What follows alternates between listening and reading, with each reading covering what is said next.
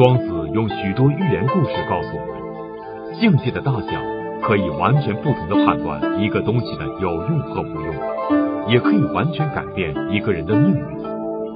在现实生活中，人们常常以世俗的眼光判断事物，而只有站在更高的境界上，懂得以逆向思维的方式去观察周围的事物，才能获得成功的人生。于丹教授，在现代社会中，庄子的寓言对于那些急功近利的追求是一个很好的提醒。所有的荣华富贵、是非纷争都是毫无意义的。当你具有大境界时，才能理解什么叫做天生我材必有用，才能有一个快乐的人生。那么，我们如何才能达到这种大境界？又怎样才能获得一个快乐的人生呢？请听北京师范大学于丹教授讲《于丹庄子心得》，境界有大小。在庄子的《逍遥游》中呢，有一个核心的命题，就是什么是大，什么是小。《逍遥游》其实无限的拓展了我们的想象空间，告诉我们世间的大远远超乎我们的想象。世间的小也远远超乎我们的想象，因为真正的大与小不仅仅在眼界之中，还在人的心智之中。所以大与小呢，它绝不单纯是一种文学化描写的境界，更多的时候，它表现在生活里边很多实用的规则。也就是说，人的这一生，有生之年，小大之境应用起来完全不同，会带给你不同的效果，不同的人生。那么大家都知道，惠施和庄子是好朋友，所以呢，惠子跟庄子之间存在很多对话。庄子中写到说，惠子啊，有一天去问他，说：“你看，魏王给了我一个葫芦籽儿，我在家呢就种了这么一架葫芦，结果长出一个大葫芦来，有五担之大。这么大一个葫芦呢，看起来很丰硕饱满，最后我就发愁了，因为它太大了，所以它什么用都没有。”他说：“我把这大葫芦要是一劈两半，用它当个瓢去盛水的话，那个葫芦皮儿呢太薄，所以叫做其间不能自举。要是盛上水，你往起一拿，它就碎了。用它去盛米面粮食，盛什么东西都不行，因为皮儿薄而体积太大。所以想来想去，说葫芦这个东西种了干什么用的？不就是最后为了当容器劈开当瓢来装点东西吗？什么都装不了了。所以惠子说。”这葫芦虽然大，却大得无用，我就把它打破了算了。庄子呢想了想，就开始给他讲故事。庄子先不说这个葫芦干什么，说我告诉你啊，宋国呢有这么一户人家，他们家呀还真是有稀世的瑰宝，就是家里有个秘方。这个秘方呢，能够在寒冷的冬天。让人手脚沾了水以后不皴，他们家有不皴手的药啊，所以就世世代代以漂洗为生。有一天，有一个过路的人偶尔听说他们家有这个秘方，就来了，跟他商量说：“我以百金来购这个秘方。”全家人呢一听，晚上就开了个会，说：“咱们家这个秘方虽然由来已久啊，但是全家人这样漂洗为生，咱们也没见过百金呢。”人家花这么多钱，不就买个方子吗？干嘛不给他呀？咱卖了吧。所以呢，拿了百金以后，太知足了，觉得这省去多少辛劳啊！哎，这个过路的人拿了这个秘方就走了。他是去干什么呢？当时战国时候，各个地方都在诸侯混战之中，为了争地而战。那么在东南部就是吴越之争。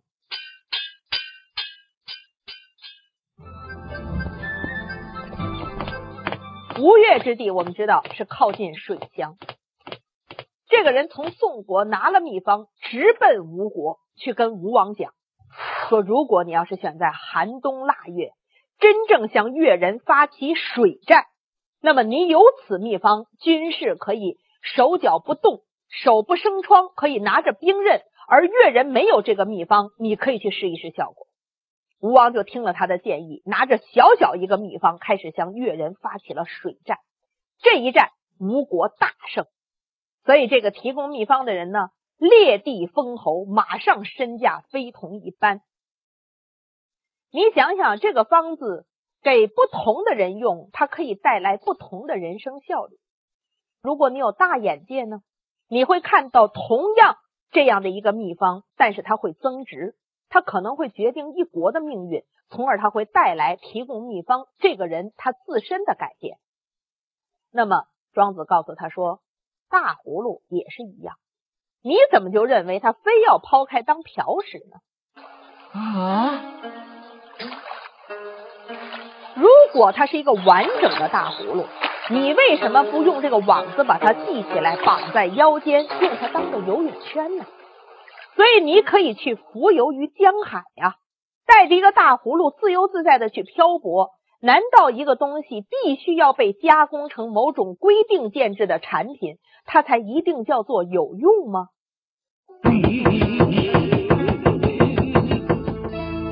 为什么相同的东西在不同的人手里可以产生完全不同的价值？庄子的寓言故事告诉我们，一个人境界的大小决定了他的思维方式。人们常常以世俗的眼光。墨守成规的去判断事物的价值，而只有大境界的人才能看到事物的真正价值。于丹教授认为，眼界的高低、境界的大小，可以完全改变一个人的命运。即使在现代生活中，这样的例子也比比皆是。我曾经看到一本翻译过来的书，叫做《隐藏的财富》。这里面讲了一个故事，这是蒙哥马利写的一个故事。他说有一对兄弟，在一八四五年来到当时垦荒的纽约。这弟兄俩呢，漂泊来到这里，觉得生活很难继续，大家就商量说，咱们怎么样能够活下去？作为外来的移民，两个德国裔的小伙子啊，哥哥呢原来还有一技之长，就是在德国的时候呢做泡菜做得很好。这弟弟呢太年轻，什么都不会，所以他哥哥说：“纽约这么繁华的一个都市，我们作为外乡人太难生存了。我走了，我去到一个乡间，我去加利福尼亚，我继续做我的泡菜。”他弟弟想说：“反正我也没有手艺，我就一横心一跺脚，我留在这儿，白天打工，我晚上求学，我总要学点什么。”他学了什么呢？留在纽约以后，他就去攻读了地质学和冶金学。他哥哥到了加利福尼亚比较富庶的一个乡间，留下来看到有很廉价的土地，买下来，在这儿就开始种卷心菜，咱们说的那种洋白菜，种了一地洋白菜，就为了最后腌泡菜。这个哥哥很辛勤，因为他觉得他有一技之长，他就每天都在种菜。四年以后，弟弟大学毕业了，到加利福尼亚来看望他哥哥。他哥哥说。你现在手里都拥有什么呀？他弟弟说：“我除了拿个文凭，别的什么都没有。”他哥哥说：“你还是应该跟我扎扎实实的干活啊！我带带你看一看我种的这个菜园子吧。”就把弟弟带到了他一望无垠的卷心菜的这个菜园子里。他说：“你看看我干的这种成就。”他弟弟呢就蹲下来看了看菜，然后呢扒了一下菜底下的土，在那看了很久。进屋去拿了一个脸盆，盛满了水，把这个土一捧一捧的放在里面漂洗。往下再看，然后他就非常惊讶的抬头看着他哥哥，他说：“我现在要测一下你这块土地，因为他发现脸盆底下有一些金灿灿的、亮闪闪的这样一些金属屑。等到他运用他的冶金和采矿所有的知识鉴定之后，他长叹一声，他说：‘哥哥，你知道吗？’”你是在一座金矿上在种卷心菜。其实我们有太多的时候，当我们安然的享受生活带给我们的秩序，我们日复一日，早晨起床，白天工作，晚上睡觉，看着大家怎么生活，我们也想怎样生活。我们想着手中有一技之长，我可以养家糊口，我可以过很好的日子。我们从来没有跳出自己现有的经验系统。重新质询一下，我还可以换一个角度吗？我目前所拥有的这些技能，我还有没有可能让它发挥更大的用处？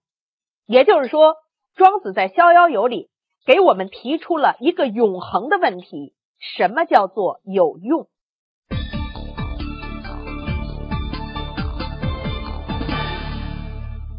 作为家长，我们经常会跟孩子说：“你趴在窗台上看了一下午蝴蝶，你做的是没用的事儿。这一下午，如果你练钢琴是有用的，对吧？”我们可能跟孩子说：“你这一下午就在那和泥巴搭城堡，这是没用的。如果这一下午你练打字，它是有用的。”其实我曾经见过一个科学实验，就是把一个会跳的小虫子放在瓶子里。它明明可以跳很高，把盖子盖上以后让它跳，它一跳，啪，碰到了顶，掉下来了。啪，再一跳，碰到顶，掉下来了。看它反复跳跃，等到它越跳越低的时候，你把盖子再拧开，你看那小虫还在跳，但它永远不会跳出这个瓶子了，因为它认为头顶上那个盖子将是不可逾越的。你什么时候打开了这个盖子？他已经不知道还有可以超越的可能了。我们今天的教育有一种可悲的现象，就是父母用自己全部的爱为孩子界定了太多有用的概念，让孩子们认为作为一个葫芦，他以后只能成为瓢，而不可能成为一个巨大的游泳圈，带着人浮游于江海。作为一块土壤，这上面是可以种菜的，也许可以种粮食。但是没有人去深入的追问土壤下面可能埋藏的矿藏，这一切是什么呢？就是我们以一种常规的思维束缚了自己的心智，而由我们的生活态度决定了我们可怜的局限。这种局限本来是可以打破的，打破这种局限，我们才有可能去憧憬真正的逍遥游。真正的逍遥其实是无羁无伴的。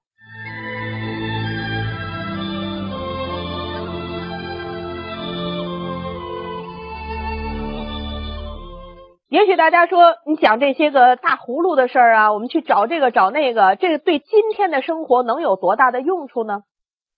我们不去探讨太深刻的庄子的哲学思想，我们仅仅从有用无用相互转化这一点上来看，我们探讨一下逆向思维。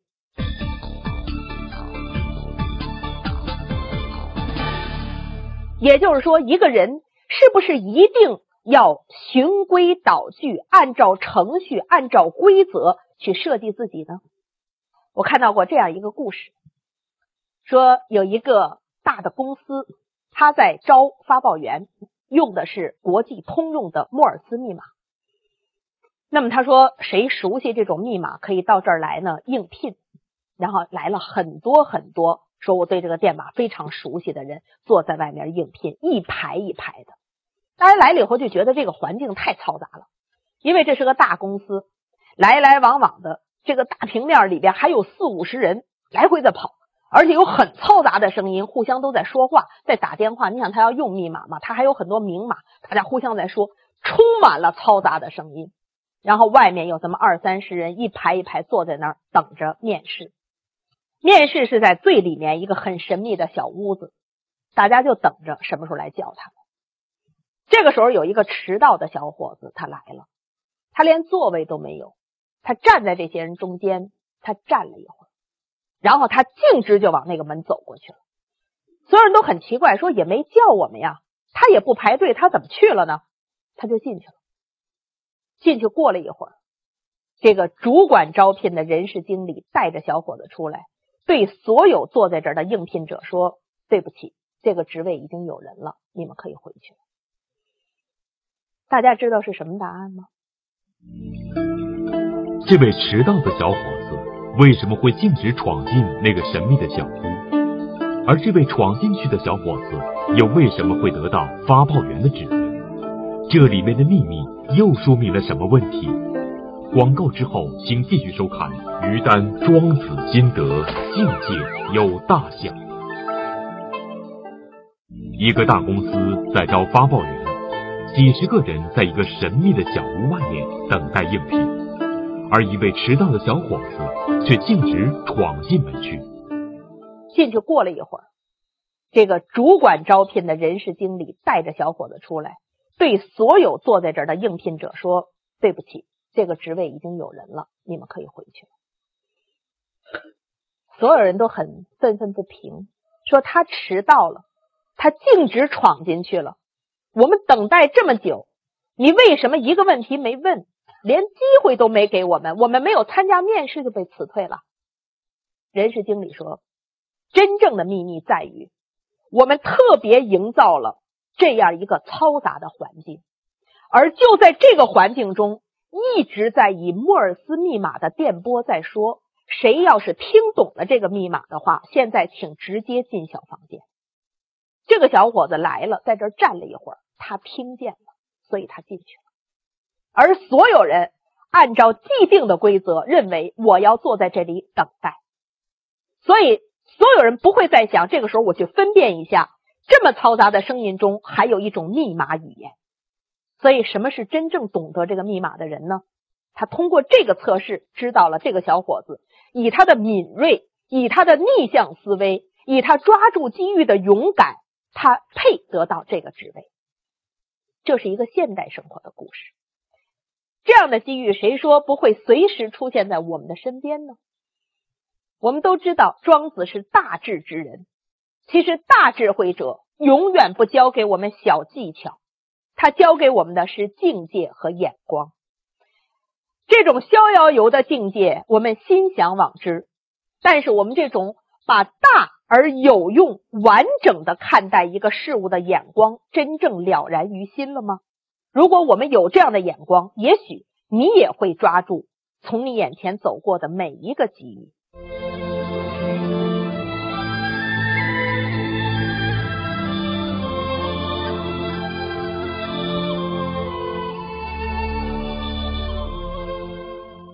在今天我们讨论企业文化、现代管理，有一个很时髦的词，叫做核心竞争力。其实我们每一个人问问自己的人生，我的核心竞争力是什么？所谓核心竞争力是不可仿效的，也就是说是唯一性。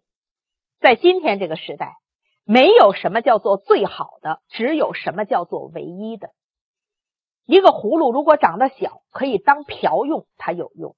一棵树长得小，它可以去做桌子椅子，它有用；但是一个葫芦长到最大，不必把它破开当游泳圈，它还是用。一棵树长到最大，可以仅仅为人遮风避雨，它也是用。一个人永远不要去羡慕他人。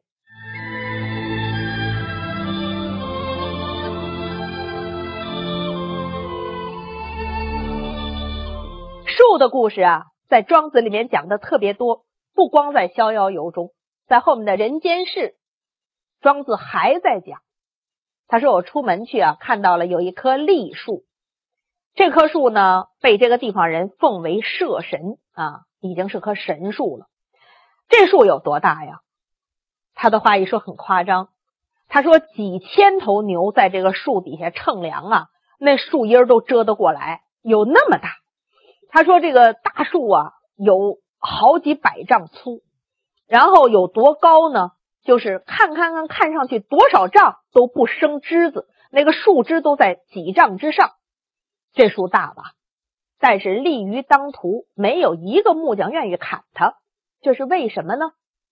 木匠呢就说了，说这种木叫做散木，就是长得太大了，所以这个树啊，它就不紧实。”木质非常的浮散，用木匠内行人的话来说呢，说就这样一棵树，要是坐船，那船很快就沉；要是做房梁，那个房梁很快就朽；要是做门板，那个门很快就会散；做器物，这个器物很快就会折。所以这样一个东西，它做什么都不行。那么，在人间世中说了一个令人深思的一句话。他说：“梦见这个木头呢，来跟人对话。”喂喂喂喂，你白天胡说什么？你说我是一棵没用的树啊！如果我有用的话，不就早给你们砍掉了吗？我哪能活到今天呢？这个散木说：“你看，我这么一棵大树，由于我什么都做不了，所以我在这儿呢就被奉为社神了。那么，我如果要是一棵有用的树呢？这大树说：“你觉得我该羡慕谁？我应该羡慕那些瓜果梨桃那些果木吗？那是大家最认为有用之材，每年硕果累累，大家对它赞不绝口。然后这棵栗树说：‘你看它，大枝子全都被撅断了，小枝子也全都被拉弯了。’”那上面结的果实，年年一熟了，人们就来剥夺它，所以它年年生命都要付出很多，它都要受伤害。这么折腾，它能不早死吗？他说：“你看，我就不用早死了。”其实《人间世》里边讲了很多这样的故事。他说：“这个树木啊，如果你要是长到这么一围两围这么粗。”那么有很多拴羊的、拴猴的，要想当桩子使的人，看见这么粗的树就来砍你了。如果你再长到三围、四围，一抱更宽一点，说有很多做房梁的人就开始算计你，把你砍走了。你说长得再大呢，有七八围的树，说那有富贵人家要打棺钵做棺木，就该算计了，用这个做棺材板多好啊！也就是说。你从小到大，你长到哪个规格，总会有一种低廉的有用价值观来评价你，把你标琢为某种器具。但是如果你长得超乎人想象，你真是长到百抱合围这样的大树，我在西藏的林芝地区曾经看见过，那是我所见过的最大的树，要二十来人拉着手围着这个树，那么大的树，长到那么大的树。这就变成大家的朝圣了，谁去了都要去看一看它。然后大家在这个树底下唱歌跳舞，喝青稞酒，那个场景和庄子描述的一模一样。大家以这样的心来对待它的时候，还有谁说把这棵树砍了回去做个箱子？这想法你连有都不会有的。这就是因为它的大已经超乎人们对于一般规格的想象。一棵树不能成为栋梁，却能长成参天大树，成为人们朝圣的对象。庄子的寓言对于我们现代社会中急功近利的追求，不是一个提醒？当我们以世俗的小境界去观察事物时，常常会以眼前的有用和无用来进行判断。当你具有大境界时，才能够理解什么叫做天生我材必有用。那么，我们如何才能达到这种大境界呢？我们今天所谓的有用，可能都是一些局部的有用，而真正这样一种保全大人生、以大眼界去做，那么苏东坡有一句话叫做“小舟从此逝，江海寄余生”，这就是他说的“无事得此生”。李白也是一样，一辈子血浪笑傲。一辈子不服权贵，到老的时候，杜甫去看他，说：“看看你老年还有什么遗憾的事儿啊？”一看，李白说：“我就是求仙了道，在这儿炼丹还没炼好。”所以呢，他说：“我想起来这个近代写抱朴子、写神仙书的这个葛洪葛神仙呢，我从心里觉得我就对不住他。”杜甫听得瞠目结舌，他说：“这样一个人。”上不愧皇帝，下不愧父母，偏偏觉得自己愧这么一个不着调的这么一个炼丹之人，这是什么人生啊？所以杜甫为他写了一首绝句：“秋来相顾上飘蓬，为救丹砂愧葛雄。纵酒狂歌空度日，飞扬跋扈为谁行？”杜甫说：“这就是李白的人生。秋来指人生晚秋，一生要回顾自己的时候，心中有什么惭愧吗？这人还在飘着，仍然是一个无根之人。这叫秋来相顾，还像蓬草一样飘着。问他有遗憾吗？他说：为救丹砂愧葛洪。那么杜甫说：好，你的人生是纵酒狂歌空度日，飞扬跋扈为谁雄？”这一句“为谁雄”三个字问的好啊！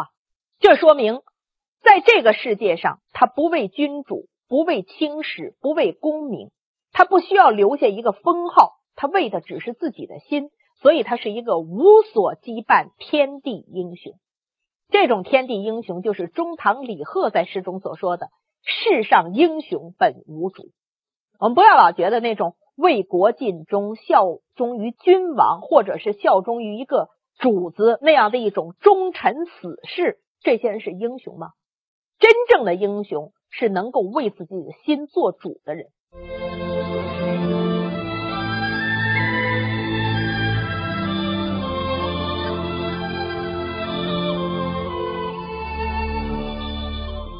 这样的一种由自己的心智而决定的人生，会给我们每个人开拓出来不同的境界。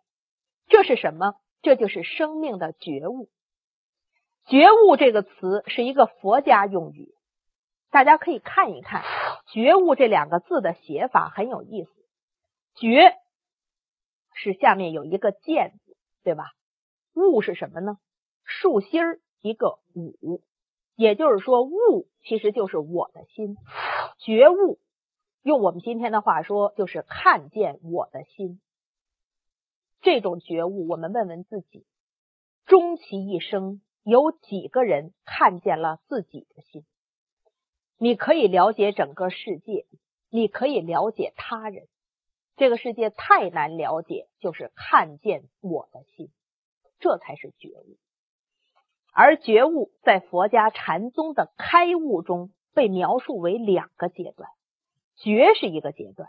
比如说，你听了某种知识，有一个人跟你说了一句话，所谓醍醐灌顶，突然之间眼界通透，这叫有所觉。但是你长长的一生的修为，遇到任何一个事情，做反观内心去考虑，突然之间又明白一点什么。这个长长的感受和参化的过程叫做悟，也就是说，觉是一个瞬间，悟是一个过程。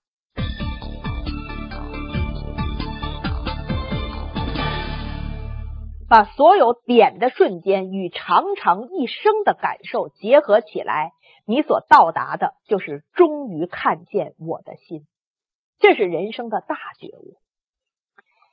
大家可以看看中国的武侠小说啊，金庸先生曾经说：“说我写武侠小说写的是侠而不是武，也就是说，他从来不崇尚技巧，他从来不崇尚单纯的武艺，他所崇尚的是侠客情怀。也就是说，侠是什么人？他们是以一种道义来临天下，去平世上不平之事的人。”所以，金庸先生所写的这些真正的大侠，从来不信任技巧。我们会看到这样的人生历程描述：说一个少侠初出道之时，他会用一口天下无双清风宝剑，锋利无比，凌厉的可以所向披靡。这是一个少侠形象。随着他的修炼内功，随着他的境界转身。极至中年，他会用一把不开刃的钝剑，尽管还是金属的，但是他已经不需要锋刃了。那么再接着，极至壮年，他已经走出了一个门派的局限，他可以成为江湖上推崇的英雄，或者他可以成为一个掌门人了。这时候你去看，他变得更为散淡，他手中可能只有一根木棍了，他已经不用借助金属器皿。那么，极致老年，也就是说，最高的境界就是我们所说的独孤求败。此生的孤独，但求一败，但江湖已经没有对手。这样的人，你看他的武功，连木棍都没有。他这一身十八般武艺，完全化为一种精湛的内功。他可能双指一出，会笑成剑气；他可能双拳一摆，这就是双锤。他可能手劈下去，这就是刀法，所以他的敌人永远无法判别他从什么地方出招，以及他使用什么兵器。大家知道十八般武艺啊，有五谱就有破谱啊，也就是说，只要你可以把这个武艺的精道讲明白，那一套破阵之法已经在那儿等着你了。唯独有这种内功带在身上，什么人都看不出来的人，是没法破的。其实，金庸先生也罢，中国所有的古典小说家所描绘的这种武侠的至极境界，在于什么呢？其实在于无为而达到无不为。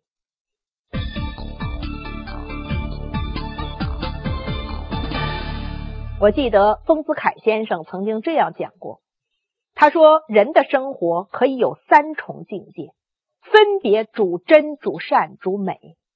我们的物质生活是主真的，也就是说，每一个人啊，他在现实中有规则、有职业，要顺应很多很多的要求，但求真实，如此而已。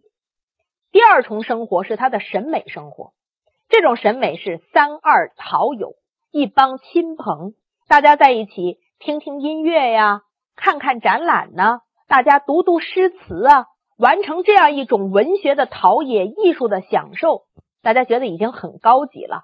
但是方子恺先生说，这一重生活是主美的，因为他完成了一个审美的过程。那么他说，人生至高的境界是一种灵魂生活，这种灵魂生活是主善的。三字经中说：“人之初，性本善。”但为什么从古至今，这个世界总是充满了争斗？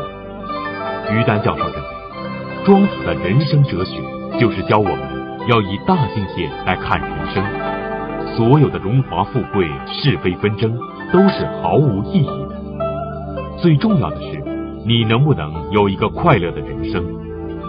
那么，我们怎样才能获得一个快乐的人生呢？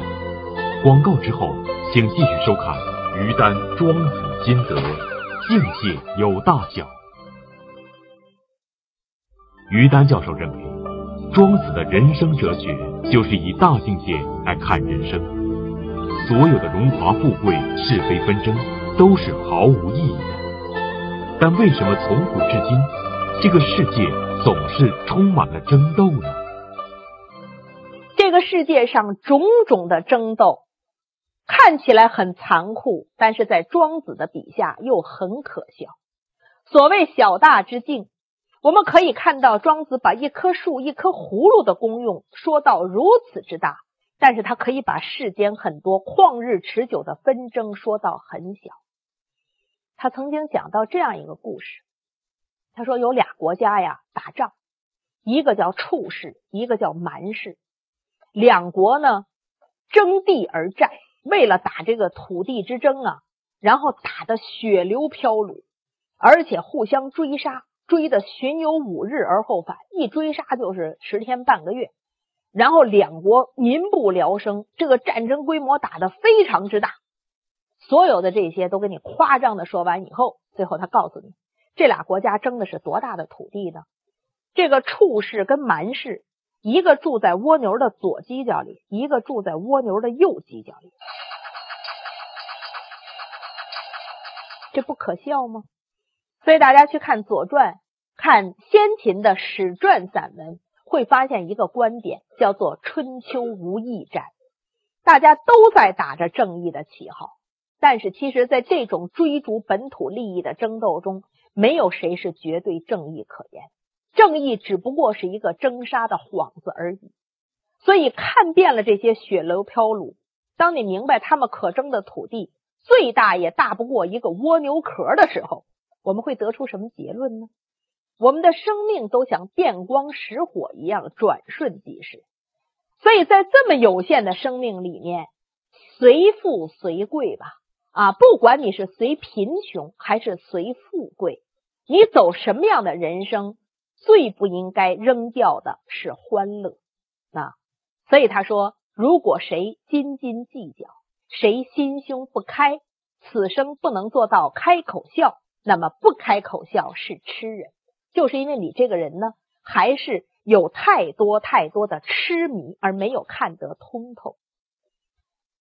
所以，其实有人问过佛祖，说什么叫做佛啊？佛祖的这种回答就叫无忧是佛，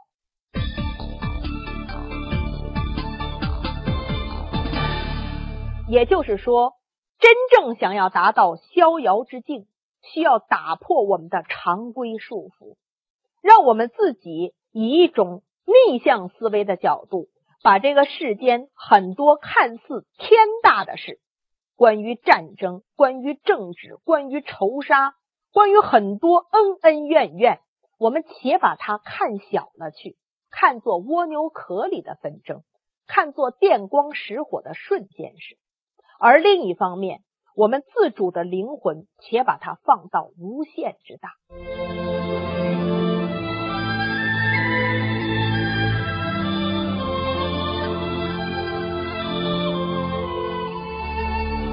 人生境界有大小，而我们过往的生活大体相同，不在于客观提供了给我们哪些机会，而在于我们的心智在有用与无用的判读上确立什么样的价值观，而去利用机会。其实换一个角度来想，当我们过分急功近利的时候，我们失去的春花秋月不惋惜吗？我们失去与孩子老人的天伦之乐。不遗憾吗？我们失去了很多逍遥游的机会，让自己的年华迅速老去，而积累了一堆无用的事功，转化成自己的名片。想起来，内心不愧疚吗？如果今天我们以觉悟的态度反观内心，重新审视庄子，那么其实我们每一个人的目的是释放自己，尽可能达到一个逍遥游的境界。名利二字是多少人一生的追求。